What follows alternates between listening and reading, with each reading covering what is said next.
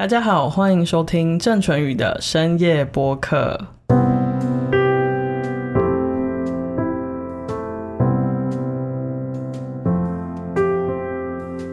Hello，大家晚安。今天我们要来聊有关于心理的东西。那说心理好像有点沉重。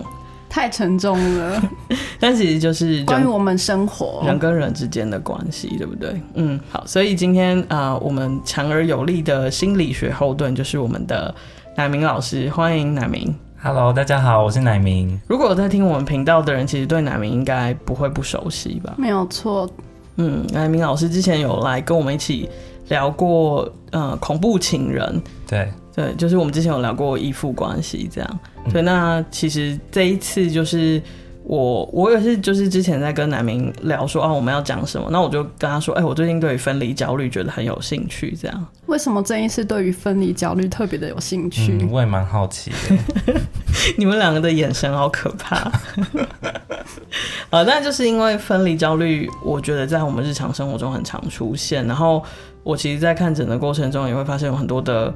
病人分离焦虑并不是只有小孩子有的问题啊，嗯，嗯，其实很多的成人，包括老人都有分离焦虑的问题。那我自己也有一些亲身的感受，对，那等一下其实就是也也可以跟大家分享。对，因为我也想要了解，因为我跟我猫的相处也有很强烈的分离焦虑，嗯嗯嗯，对，就是每次出门的时候，我们就会相互的依依不舍。真的哦，嗯、啊，那我家的狗完全不想鸟我哎，好像只有我对它有分离焦虑而已。真的吗？对啊，它不会一直吵着要跟你出门。不太会，它就会悠悠的躺在那边，然后看着我离开家里。好成熟的狗狗，所以你给它很强的安全感，它是有安全依附关系的狗。嗯对，但他让我很不安全。为什么？因为我每次出门，我都会想说，他一个人在家里面，然后他多无聊，然后他不知道要干嘛，他只能睡觉，然后我要七八个小时以后才会再看到他，然后我就会就就就开始很焦虑，然后我就会想说，我要赶快回家，我要赶快回家这样子。那你有装过监视器去看看他在家里面做什么吗？有。结果呢？我看到我哥在跟他玩，所以其实他很好啊。对，对，也许他真的很好，所以其实但我就会有莫名的焦虑。对，乃明在说的就是一种分离焦虑的情况。哎、嗯，对，其实他就把它点出来，不愧是厉害的智商心理师。对 对，嗯，所以其实呃，比如说我们跟父母亲之间，就是父母跟小孩之间。会有分离焦虑，嗯。嗯，包括我刚刚讲的，就是呃，我们这边讲的小孩只是形式上的小孩，但是可能那个小孩本身是三四十岁的人，嗯，对，但是父母亲仍然会有分离焦虑。那分离焦虑其实呃，还有可能会出现在就是情侣跟伴侣之间嘛。嗯。嗯，那比较常见的就是会听到，就是说夺命连环扣。嗯，对，就是就是有一些人他会很需要确定他的另外一半现在在哪个地方，然后正在做什么。嗯，虽然可能跟他是没有太大的相关性的，可是他还是会很焦虑的想要确认这件事情。可以理解，因为会有很多的幻想，就会想会幻想另外一半。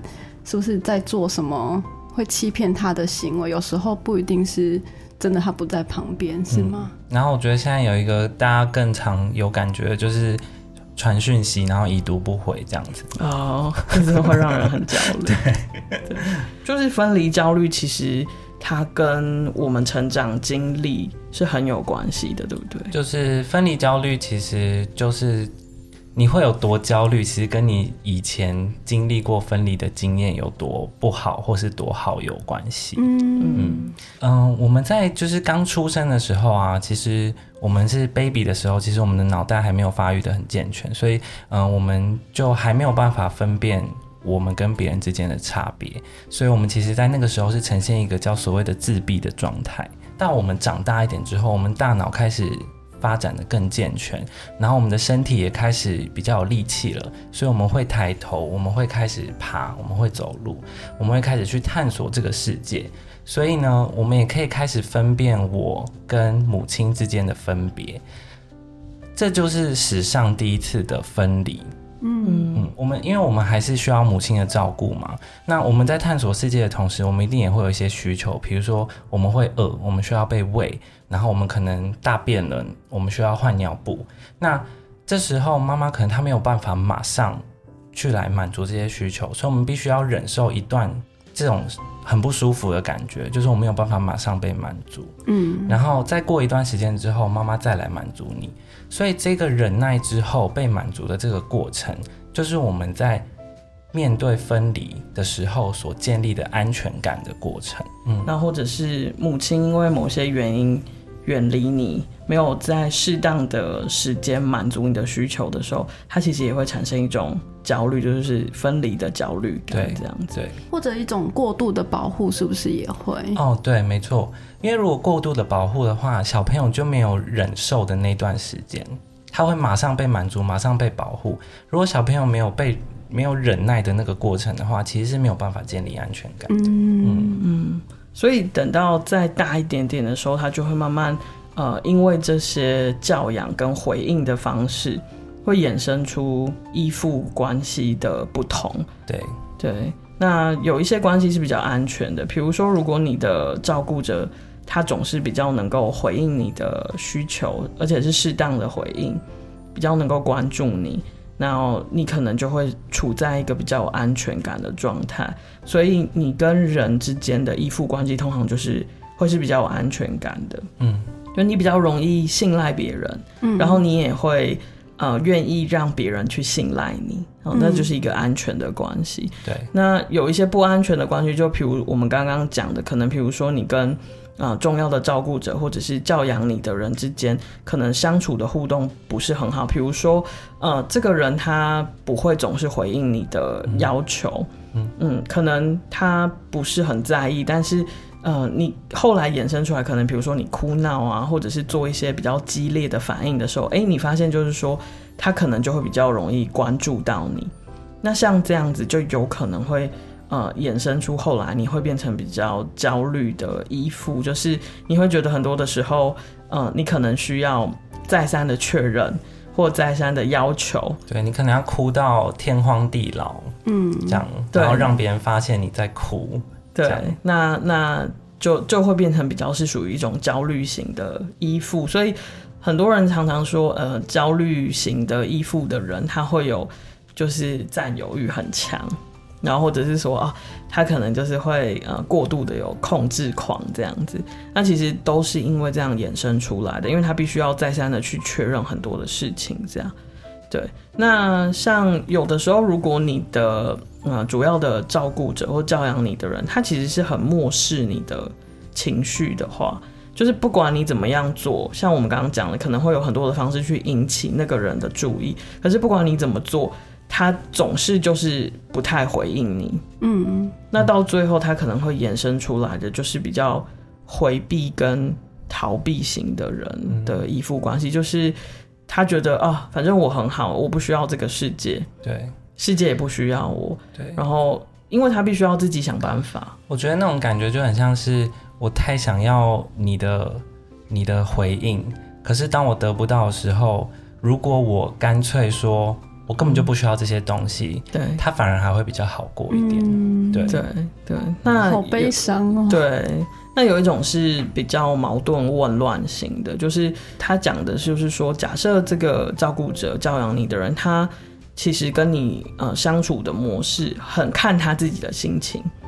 当他心情很好的时候，他就会给你很多的关爱，然后靠你非常的近。可是当他心情不好的时候，他就会逃你逃得很远，不甩你，甚至对你有敌意。就是本身这个人他的情绪跟回应你的方式就是非常的混乱的时候，那我们就会衍生出比较混乱的，就是依附关系。那这种人比较容易，就是你会发现这种人的多半就是很神秘，他有时候会靠你很近，然后呃跟你很亲密，可是很多的时候他又会逃得无影无踪。对。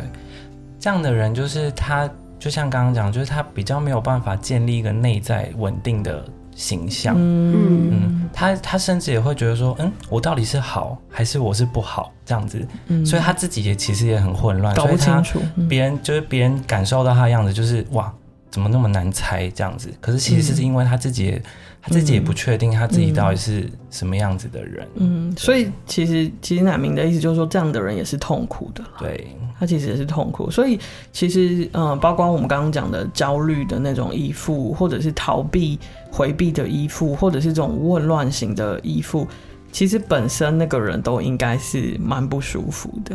对。嗯，那像分离焦虑就比较是属于像焦虑依附这种人可能会衍生出来的。比如说，嗯、呃，我我们今天假设举例是伴侣之间，好，这个当然也可以延伸成呃家人之间，或者是你跟宠物之间。嗯，那我们就拿就是跟伴侣或情侣之间好，比如说你的另一半今天要去外地工作，好了，嗯，那分离焦虑的人，就像我们刚刚讲的，他可能就会。比较容易就是很担心这个人会不会回来，嗯，对，他很担心这个人很容易就会消失，他很担心自己是不是很容易就会被遗弃，他会用这样子的方式去表现，嗯，然后他的呃处理的方法可能就是他会一直不断的要去确认。确认你跟这个人的关系是不是存在着，确认这个人是不是在你预期的地方做着你预期的事情。那只要有超出预期之外的，他可能就会产生很大的反应，很激烈的反应。嗯，譬如说闹分手啊，对，或者是他可能会先讨好他，他会一直疯狂传简讯给他，然后或者是一直穷追不舍，然后等到追到一个不行的时候，他就会想说好。做一些毁灭性的事好了，看你会不会有感觉，他就封锁他，对，嗯、然后或者是就可能还会拿刀伤害自己什么之类的，这样，嗯、对，嗯，这是属于比较严重、就比较激烈的的分离焦虑这样子，对，对，那像这些都是很不好的回应方法嘛，嗯，就是你会用一些方式去面对分离焦虑，那还有什么方法可能是我们会去面对分离焦虑的呢？就是我们常见的。哦，可能像刚刚讲的，就是比较焦虑型的嘛。嗯、那比如说像回避型的人，他可能就会去否定自己对他自己对他人的需要。嗯，他会把别人他需要别人的这样子的需求否定掉。嗯嗯，比如说，如说他就直接提分手了。对，或者是他就想说，我是一个就是现代独立新女性。我才不需要别人的帮忙，或者我也不需要任何伴侣的关系，这样子。嗯，但也许他内心是很悲伤跟焦虑的。对。可是他可能就会想说：“好啊，那你你要去外地工作是不是可以啊？那我们干脆直接分手算了。”嗯，这样他就是会用这种比较回避、逃避、冷漠的方法处理，甚至他甚至不会让另外一半知道说他很介意。这个人要去外地工作，对对对对，说不定是这样，所以你永远其实也不知道，原来他是如此重视这段关系。你甚至觉得说他们会贬低这段关系的重要性？对，他会对哦，就是你说的，我觉得是，就是他可能会赋予这段关系很低的价值。对，就是哎，反正你也不是很爱我，我也不是很爱你。对啊，我还可以再找下一个啊。对，这段我们就让他这样子分了，这样。对，那我们有什么比较好的方法可以？就是解决或者是改善我们的分离焦，因为我相信，就是呃，听众朋友在听的时候，应该也会想象自己会不会是这样的人，或者是他脑海里应该已经冒出几个。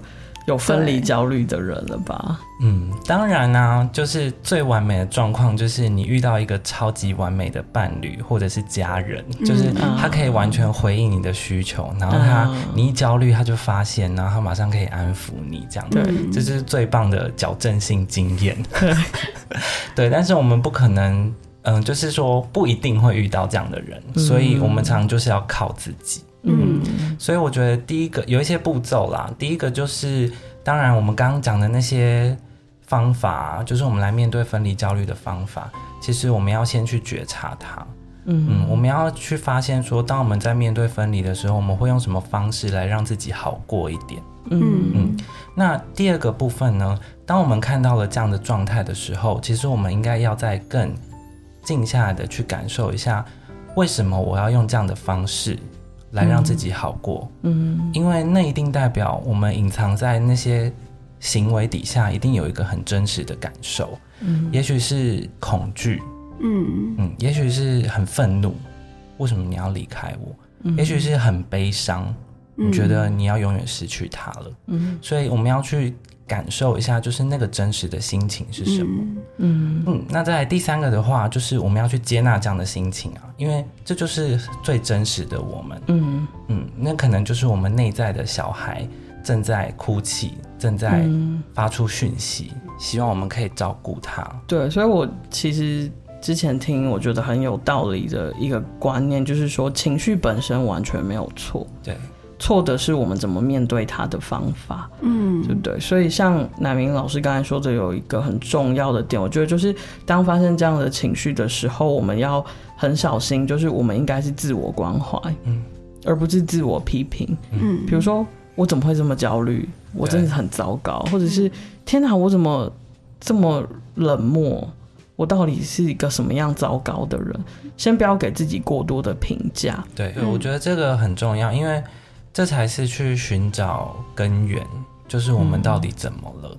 嗯嗯。嗯，那当我们自我觉察的比较透彻的时候，其实你就不会被你的情绪牵着走。嗯，你会有空间，你可以有不同的做法。嗯，而且你会尝试着跟对方沟通。对，这是一个很好的方法。嗯，对。如果你真的没有办法跟你目前生活的人建立很好的关系，你无从找到一个着力点的话。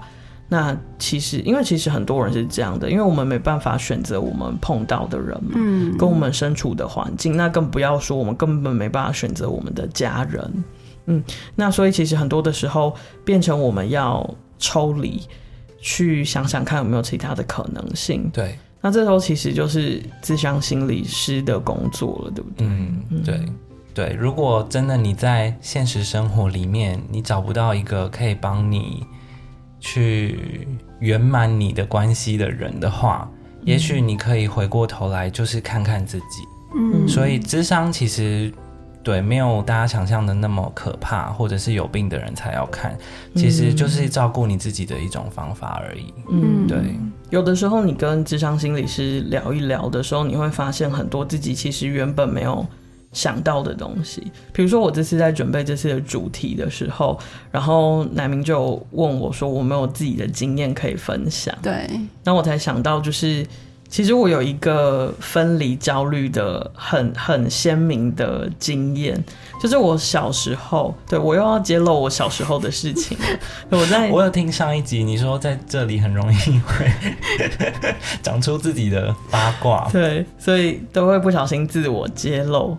因为我是家里的老大，那所以呃，其实我刚开始出生的那几年，其实我的父母亲他们是在外地工作的，嗯，那所以每天早上我就会回想起，我总是要跟我爸妈就是十八相送，嗯。嗯，然后我我因为我是我阿妈带的，然后我就会呃，即使他们出门了，然后走到楼下，然后我会在那个二楼的阳台，然后就是透过那个栏杆。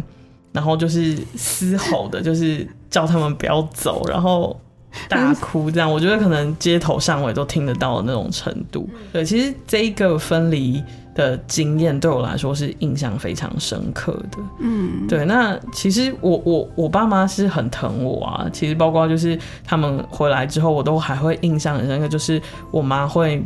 买很多的那个呃，以前的就是那个小模型，对，像麦科技块的小模型啊，或是娃娃的模型，嗯、买很多很多很多的呃，像这些小礼物回来给我，就是他就会跟我讲说啊，我出去工作，但是我下班回来我会帮你带个小礼物，这样，嗯，所以但是那个分离的过程就会嗯，非常的触动我，就是我会知道说，其实我是。非常的爱我的家人，嗯，那即使即便是一点点的分离的过程，其实都会让我觉得是很难过的，这样，嗯，对，这是我小时候的经历。所以面对分离的感觉，其实每个人都做法不同。因为像我印象中，我小时候，我爸妈也是非常的关照我，然后我做什么事情，他们都会很小心。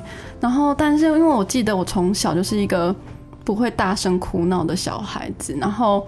嗯、呃，比如说我去幼稚园，我从来没有哭过、掉过一滴眼泪的那种，然后就是很很独立的去学校，然后但是因为我会觉得我有很多的需求都没有被满足到，即使我父母亲是那么的关照我，然后我后来才发现我是一个很高敏感的小孩，所以他们没有满，嗯，他们没有办法满足我的高敏感，所以对我来说，我就是用回避的方式去对待他们，对，所以像今天看到今今天节目的那个。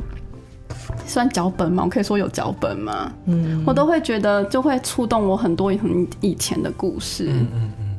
所以从这些故事，我们就可以知道说，呃，我们跟人之间的关系，其实有的时候是很需要用心的去经营跟处理的。嗯嗯。那呃，在今天的博客结束之前，其实我很很想要分享给大家我的一个小心得，这样就是我觉得。嗯，不管我们现在在什么样的阶段，跟什么样的人相处，假设这是一个你真正重视的人，你很想要跟他有一个很好的相处的关系，其实我觉得有三个要素是非常重要的。这样，那第一个要素其实就是存在感，就是你要让这个人知道说你是在的，嗯，即便你可能哦久久才跟他说一句话，或者是你根本没有跟他住在一起，也没有关系。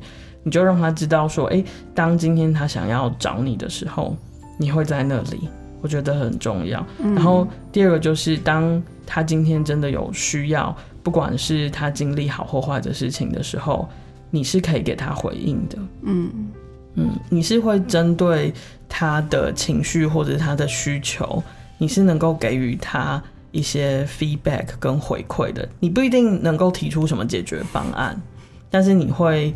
让他知道你怎么想，对你怎么想，然后你的存在这样。然后第三个我觉得很重要的就是你的支持，你会让他知道说，哎，今天其实不管他面临什么样的事情，他做什么样的决定，对你，你会真心的给他你的意见，比如说啊这样好或不好。但是如果他真的想清楚了，他做了什么样的决定，哦，你其实是会给他支持的。嗯，我觉得这个。存在，然后呃回应，还有支持这三件事情，这三个要素，我觉得是我们在人跟人相处的时候，我觉得很好用的一个呃口诀。嗯。那我觉得其实透过这样的方法，通常我们就能够比较好的跟那个人建立很好的关系。嗯嗯。好，那我们每一次呃深夜播客的最后呢，我们都会。啊，讲一个大人的睡前疗愈故事。对，那今天当然乃明老师来，我们就要请乃明分享他的疗愈故事。好，那我要说一个，就是我小学印象比较深刻的记忆。那因为我是家里面最小的，所以嗯、呃，就是我的哥哥姐姐都还在上课，然后爸爸妈妈都还在上班，嗯、所以嗯、呃，然后我又是坐校车回家的，所以通常回到家的时候都是我一个人的时候。嗯嗯，然后。那个时候大概就是下午四点多的时候，所以那时候阳光就是很舒服，然后那个亮度就是不需要开灯的亮度，所以我就会自己一个人待在家里面这样子。嗯，那但是其实一个人在家里面的感觉是蛮复杂的，就是因为一方面我觉得那个时候是我唯一可以独享这整个家的时刻，嗯，所以我想要做什么我就可以做什么，嗯，但是另外一方面又会觉得蛮孤单的。嗯，然后又有点无聊，因为只有自己一个人。嗯，然后所以呢，我就想到了一个，就是我常常都会靠一个方法来解决我的无聊，就是吃东西。对，那因为我小时候又又不会开火，对，所以我就嗯，其实我最喜欢在那个时候吃的东西就是烤吐司。嗯嗯嗯。然后，嗯，我都会把，嗯，就是烤吐司嘛，反正就是把烤箱预热打开，然后把吐司放进去，嗯，然后我就会去冰箱里面拿一块奶油，然后那个奶油就是是那种就是你平常去饭店自助餐里面会吃到的那种，嗯，就是分装的奶油，一块一块的这样子，然后它是用塑胶。盒子包起来的那种，嗯嗯，就是白白的，然后上面是锡箔纸那种，嗯，可以撕开的，对，可以撕开的那种。然后，但因为它就是冰的嘛，又硬硬的，所以就你没有你弄到那个吐司上面，那个吐司就会被压坏。所以我就把那个奶油就连着那个塑胶一起放到那个烤箱的上面，然后就用那个烤箱的热度把那个奶油融化，这样子。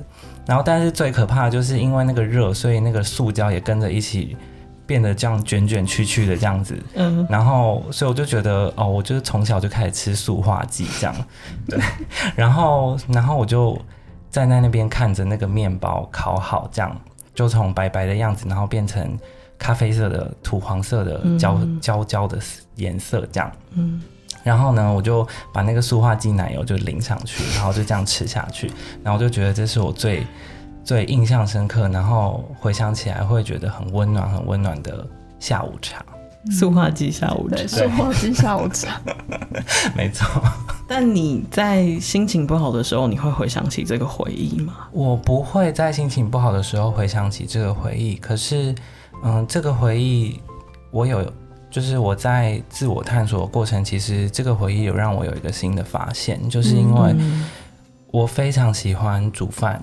对，对，我也非常喜欢吃东西。对，其实，在那个时候，我在做烤吐司的时候，我觉得我有一点就是在处理我自己的分离焦虑。哦嗯，我透过那样的过程去降低家人不在，然后我要自己一个人度过那个时光的焦虑。所以，食物跟主食的过程，嗯，就是就变成对你来说是一个疗愈你自己的时刻的。对。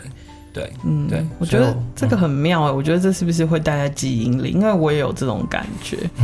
对，我之前也有跟大家分享，就是我觉得食疗对于我来说就是这样的过程，就是呃，我的食疗就是食物疗法，并不是那个食物有什么健康元素，对，是我觉得在烹煮食物，对，然后吃食物，还有甚至就是吃完食物之后。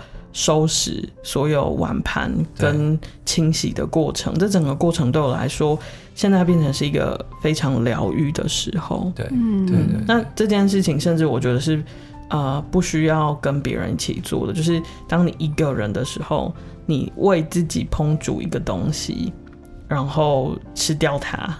的那个感觉，所以深夜食堂也是利用这种疗疗愈的概念，嗯，对，在说说故事、食疗这样，嗯，希望今天的疗愈故事有疗愈到你，那也很希望大家可以跟我们分享，就是对你来说真正疗愈的时刻，那我们也会呃视情况可以分享给我们的听众朋友。好，那今天非常谢谢乃明，希望乃明之后也会。定期的来跟我们聊天，好啊，对，觉得很有意思，对，很期待听到其他心理的一些问题，或者是一些我们生活上会碰到的状况。对，好，好，那我们今天就聊到这里，大家晚安，晚安，晚安。